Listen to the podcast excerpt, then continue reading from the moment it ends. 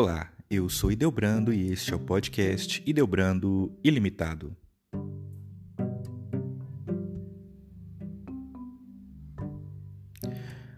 Ontem, dia 13 de agosto, a igreja celebrou Santa Dulce dos Pobres. E hoje eu trago para vocês 10 fatos marcantes da vida desta religiosa, que é a primeira santa nascida no Brasil. 1. Um, desde criança praticou a caridade. O amor pelo próximo e a prática da caridade fizeram parte da vida de Irmã Dulce desde a infância. Conta-se que, aos 13 anos, a menina começou a acolher em sua casa mendigos e doentes e transformou a sua residência em um centro de atendimento. Muitos se aglomeravam na porta da casa para receber a ajuda da pequena e por este motivo o local ficou conhecido como a Portaria de São Francisco. Número 2.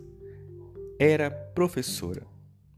Antes de ingressar na vida religiosa, Irmã Dulce se formou professora pela Escola Normal da Bahia em 9 de dezembro de 1932.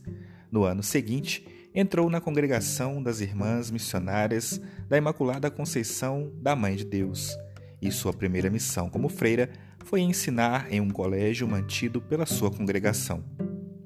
Número 3. Adotou o nome de Irmã Dulce em homenagem à sua mãe. Ainda muito cedo, quando tinha apenas sete anos, Irmã Dulce, cujo nome de batismo era Maria Rita de Souza Brito Lopes Pontes, perdeu sua mãe, Dulce Maria, a qual tinha 26 anos.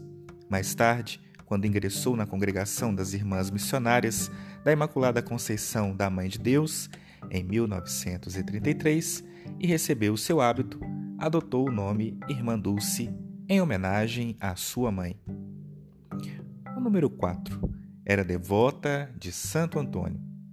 Após o anúncio da data da canonização de Irmã Dulce, o arcebispo de Salvador e primaz do Brasil, Dom Murilo Krieger, contou que no dia seguinte, ou seja, 14 de outubro, haveria uma missa na igreja de Santo Antônio dos Portugueses, em Roma. O local foi escolhido devido à grande devoção que Irmã Dulce tinha por Santo Antônio. Era realmente um amigo que ela tinha, um confidente e, ao mesmo tempo, a quem ela recorria em suas necessidades. De fato, Santo Antônio sempre teve um lugar especial na vida da religiosa desde sua infância. Era ao santo que ela recorria nos momentos de angústia, desespero e também para solicitar a concretização de algum projeto. Chamava-o, inclusive, de seu tesoureiro. De acordo com o site da Arquidiocese de Salvador, ainda na infância, ela costumava decorar o altar do santo. Além disso, atualmente pertence ao acervo do Memorial Irmã Dulce uma imagem de Santo Antônio do século XIX, que pertenceu ao avô da religiosa, o advogado Manuel Lopes Pontes, diante da qual a família dela costumava fazer seus pedidos e orações.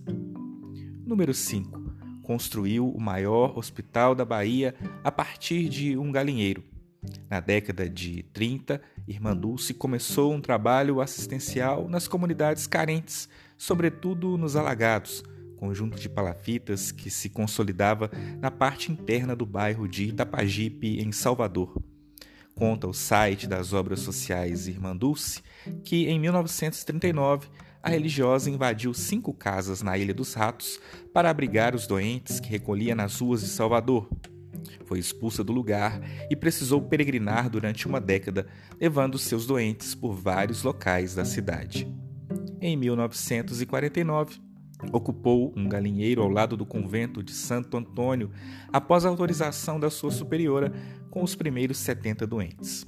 Hoje, no local, está o Hospital Santo Antônio, o maior da Bahia.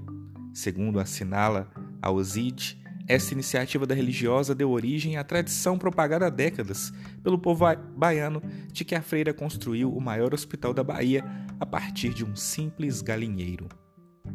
Número 6. Durante 30 anos, dormiu em uma cadeira de madeira. No memorial Irmã Dulce também se encontra o quarto da religiosa, onde está a cadeira de madeira na qual ela dormiu por cerca de 30 anos em razão de uma promessa. Em 1955, a irmã da futura santa brasileira, também chamada Dulce, passou por uma gravidez de alto risco e a religiosa rezou por sua saúde e recuperação. Assim, durante três décadas, dormiu na cadeira para pagar sua promessa e agradecer pela recuperação de sua irmã, mesmo enfrentando muitas dificuldades devido a um enfisema pulmonar. Irmã Dulce só deixou de dormir na cadeira de madeira em 1985, aos 71 anos, após ser convencida por seus médicos a voltar a ter seu descanso noturno na cama devido ao seu estado de saúde. Número 7. Enfrentou graves problemas respiratórios. Conforme assinala o ZIT, nos últimos 30 anos de sua vida, a religiosa viveu com 70% da capacidade respiratória comprometida. Entretanto, isso não impediu que ela construísse e mantivesse uma das maiores e mais respeitadas instituições filantrópicas do país, uma verdadeira obra de amor aos pobres e aos doentes. Número 8. Foi indicada ao Prêmio Nobel da Paz.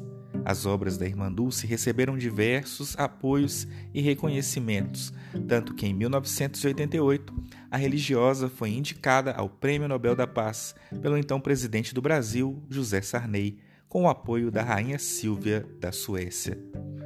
Número 9.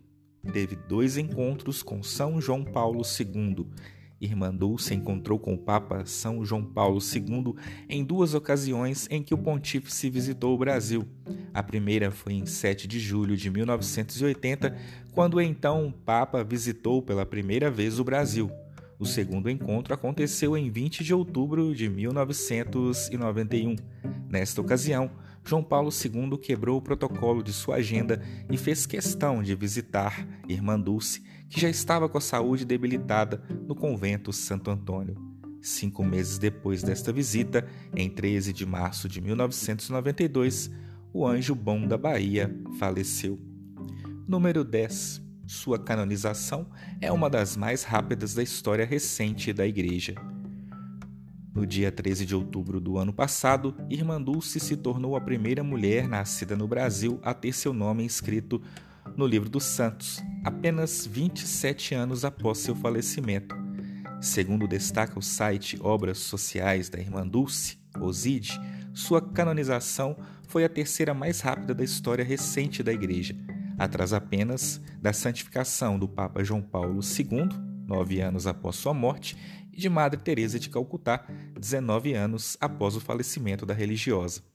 Vale recordar que os mais rápidos da história dos santos lusófonos seguem sendo de Santo Antônio de Lisboa, ou Santo Antônio de Pádua, canonizado 11 meses após seu falecimento, no dia 30 de maio de 1232, e São Teotônio, canonizado um ano depois de sua morte, ocorrida em 1162 pelo Papa Alexandre III.